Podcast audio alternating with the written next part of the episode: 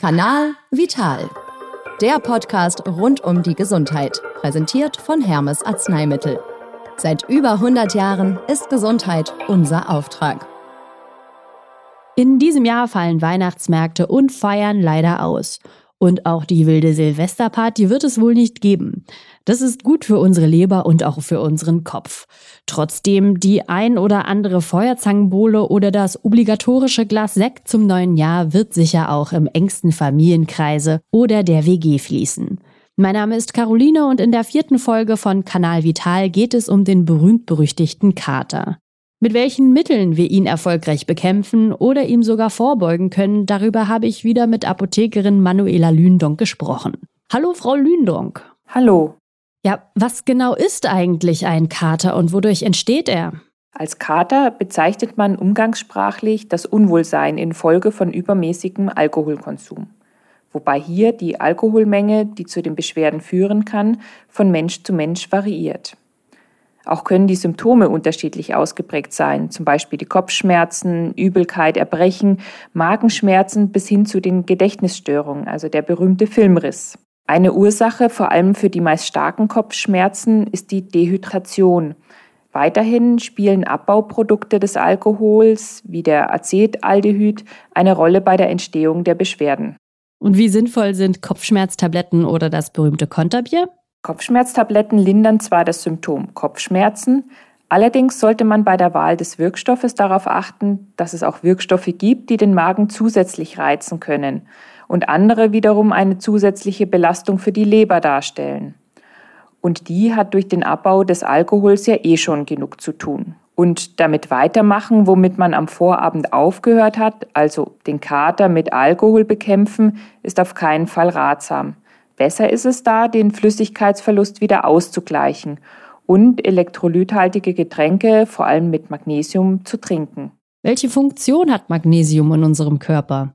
Neben einer normalen Muskelfunktion ist Magnesium unter anderem wichtig für die Regulation des Elektrolythaushalts und des Energiestoffwechsels. Steht dem Körper nicht ausreichend Magnesium zur Verfügung, so kann dies neben den bekannten Muskelkrämpfen auch zu Müdigkeit, Konzentrationsstörungen oder Kopfschmerzen führen. Ein erhöhter Magnesiumverlust kann nicht nur bei Alkoholkonsum auftreten, auch bei Stress wird über den Urin vermehrt Magnesium ausgeschieden. Treten verstärkt Symptome eines Magnesiummangels auf, so kann es sinnvoll sein, zusätzlich ein Magnesiumpräparat einzunehmen, zum Beispiel als Brausetabletten von Biolectra Magnesium aus der Apotheke. Kann ich dem Kater irgendwie vorbeugen? Ein Tipp ist, nicht auf nüchternem Magen zu trinken, also mit einer fettreichen Mahlzeit eine Grundlage zu schaffen. Denn durch die Fettverdauung wird die Alkoholaufnahme aus dem Magen verlangsamt. Bei der Wahl des Alkohols gilt es zu beachten, dass möglichst keine alkoholischen Getränke, die viel Zucker enthalten, getrunken werden, wie zum Beispiel Glühwein oder Bowle, denn durch den Zucker wird der Abbau des Acetaldehyds gehemmt. Und zwischendurch immer mal wieder ein Glas Wasser oder nicht alkoholisches, wie zum Beispiel Fruchtsaftschorlen trinken. Und vor dem Schlafengehen dann nochmals ein großes Glas Wasser trinken und Magnesium einnehmen.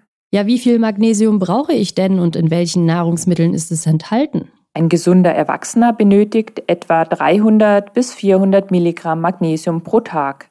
Besonders reich an Magnesium sind Vollkornprodukte, Nüsse, Hülsenfrüchte und grüne Gemüsesorten. In der Regel kann der tägliche Magnesiumbedarf auch über eine abwechslungsreiche Ernährung gedeckt werden.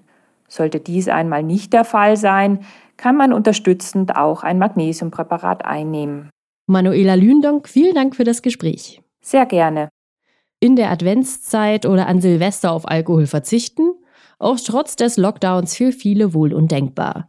Zum Glück gibt es einige Maßnahmen, um den Kater am nächsten Tag vorzubeugen. Mit einer guten Grundlage, reichlich Wasser zwischendurch und genügend Elektrolyten kommen wir fit und ganz ohne Kopfschmerzen durch die Vorweihnachtszeit und auch ins neue Jahr. Weitere Infos gibt's auch unter biolectra.de und das war sie auch schon die vierte Folge von Kanal Vital. Wir hören uns wieder im neuen Jahr. Ich freue mich, wenn ihr auch da wieder dabei seid. Bis dahin besinnliche Weihnachten, guten Rutsch und bleibt gesund.